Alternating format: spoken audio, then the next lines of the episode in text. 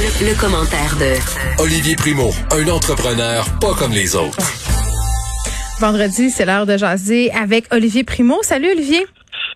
Comment ça va? Écoute, ça va bien puisque c'est vendredi et euh, l'émission finit à 15h30 et je te dirais qu'à 15h32, je vais boire du vin. Ah bon, ben ça, c'est une très bonne nouvelle. En plus, il profite des, derniers moments de de chaleur de l'été, là, ça s'en vient. Fait que bon vendredi. On se parle de la situation financière euh, des restaurants qui est loin d'être rose depuis le début de la pandémie et ça s'en va pas en s'améliorant et ça risque de se corser encore plus.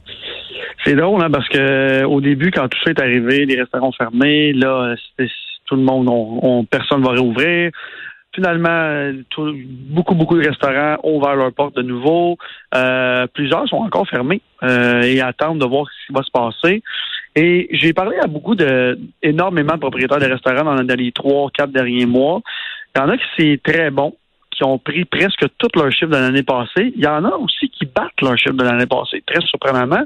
Et il y en a aussi qui, pour c'est une catastrophe, qui ont 20, 30, 40 surtout ceux qui dépendent du tourisme.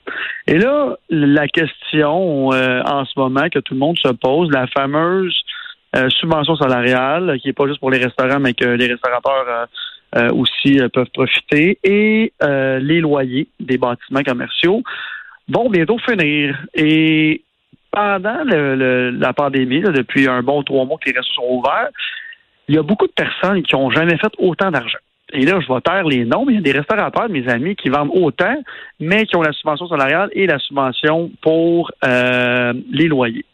Et d'autres, ils sont, sont là, euh, remplissent les coffres et me disent, Olivier, quand, la, quand les subventions vont finir, je ne sais même pas si je vais continuer à être ouvert, à ouvrir.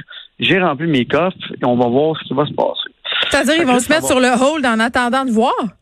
Eh bien, il y, en a qui n'auront pas le choix non plus, parce que ceux qui ont récupéré, mettons, juste 50 ou 60% de leur chiffre d'affaires, et en ce moment que la subvention paye 75 des, des salaires, ben euh, ils, ont, ils, ont, ils, ont, de l'aide pour payer leur loyer. Quand tout ça va finir avec 60% de ton chiffre d'affaires, et encore une fois, je le répète souvent parce que l'image du restaurateur ou la restauratrice, c'est toujours, tu un restaurant, tu fais de l'argent, c'est pas vrai. Là, je le répète souvent, souvent, juste expliquer au monde que c'est très, très compliqué de faire de l'argent en restauration. Oui, il y en a qui en font énormément, mais le trois encore, la bonne vieille expression, tu t'ajoutes une job, c'est ça qu'ils font. Fait que tu trouves un beau petit restaurant de quartier, euh, ça va bien, tu, peux, tu, déclares un salaire, tu es là sept jours par semaine, parce que la restauration, ça finit jamais, faut que tu sois là pour tes clients. Et tout ça pour te dire que ceux qui s'ajoutent une job, et là, qui ont 60, 65% d'un chiffre d'affaires, et déjà là, ils arrivaient de peine et de misère, à se, à se, déclarer un salaire, qu'est-ce qui va arriver quand tout ça va, faire, va arrêter? Tu sais, c'est là que ça fait. J'ai lu beaucoup, beaucoup de, sondages, d'études dernièrement qui disent Ah oui, il y a 50% des restaurants qui vont fermer. Il y en a 40 la vraie vérité, là, on va le savoir au mois de janvier. Moi, j'en ai deux restaurants, là, puis je peux vous dire qu'au mois de janvier, février, c'est très difficile dans le monde de la restauration. Oui, c'est les, c'est les mois qu'on appelle morts. Moi, quand je suis à la restauration, on se battait pour pas faire des chiffres en janvier. Euh, moi, j'ai parlé avec quelques restaurateurs aussi, Olivier Primo, qui me disait qu'en même temps, la pandémie, peut-être, euh, leur aura appris une leçon, c'est-à-dire euh, moins de staff, fonctionner avec moins de plats au menu. Bref, un peu euh, downgrader sa game, comme on dit en bon français.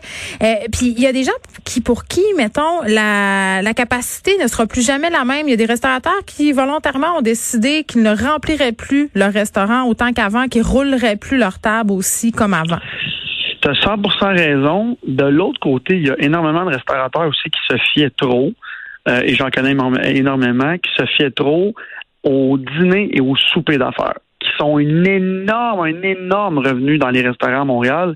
Tous ceux qui se fiaient là-dessus, qui faisaient des gros, gros dîners d'affaires, des milliers de dollars, que le monde arrivait avec leur grosse carte de crédit de la business, il n'y en a plus de ça. Et est-ce que ça va revenir? J'ai bien hâte de voir ça parce que, encore une ben fois, le... le nom. Exactement, exactement. Les comptes de dépenses, là, en entreprise, là, c'est pas mal les premières affaires que tu coupes quand tu fais, quand tu fais de la rétention de tes finances. Exactement. Et, euh, tu sais, je, parlais aussi à beaucoup de, propriétaires de, clubs de golf. Les membres corporatifs ont fondu à vue d'œil. Oui, le, le monde normal, là, un à un, vont jouer au golf, mais tous les, les, les propriétaires d'entreprise ou les représentants d'entreprise ne jouent plus au golf avec leurs clients, ne vont plus au restaurant. J'ai vraiment, j'ai vraiment hâte de voir tout ce qui va se passer avec ça parce que là, la subvention salariale finit là, je pense, le mois prochain ou dans près dans, dans, un mois, c'est quand même 75% Pour ceux qui n'ont pas de business et qui sont pas trop à jour là-dedans, c'est 75% de tes salaires qui sont payés.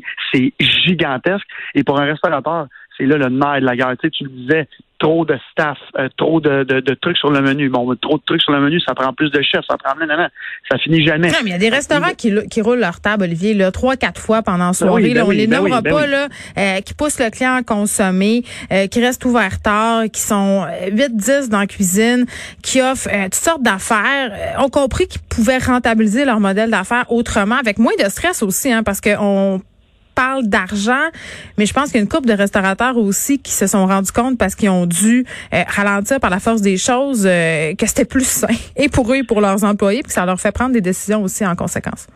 Ben écoute, je vais te donner le meilleur exemple qui est moi. Moi, avec le Beach Club, les cinq dernières années, je faisais en moyenne entre 30 et 40 shows par année là-bas. Et ça faisait deux, trois ans que je me disais, ben, je devrais faire moins de shows, ça, ça va être plus payant, moins de staff.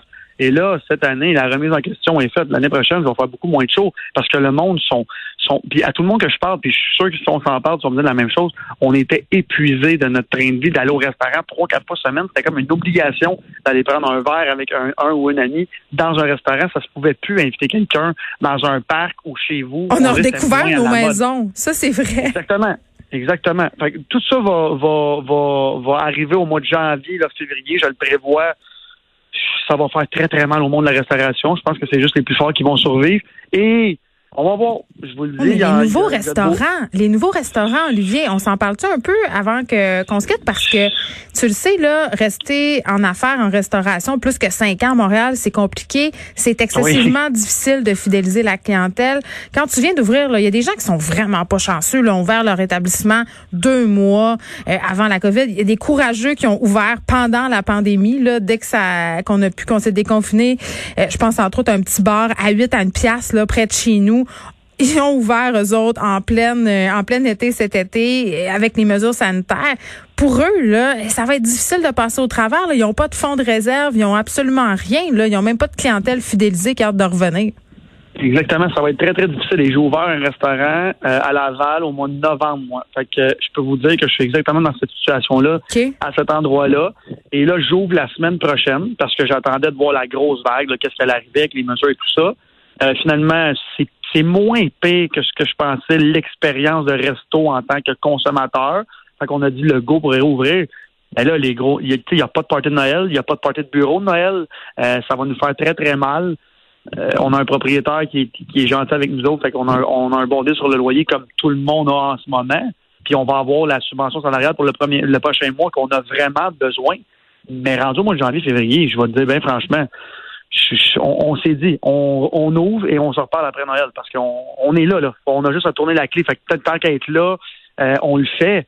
Mais je vais dire comme toi, ceux qui ont ouvert là, là, et qui étaient obligés, et encore une fois, ceux, et je le répète, ceux qui se sont achetés une job, parce que c'est ça la restauration. Tu travailles dans ton restaurant, et qui sont obligés, qui ont juste ça dans la vie pour faire. écoute, je, leur souhaite bonne chance, puis, puis bonne chance dans le positif du truc. Ils ont ouvert, ils ont été courageux c'est ça, l'entrepreneuriat, c'est difficile. Tu sais, tout le monde.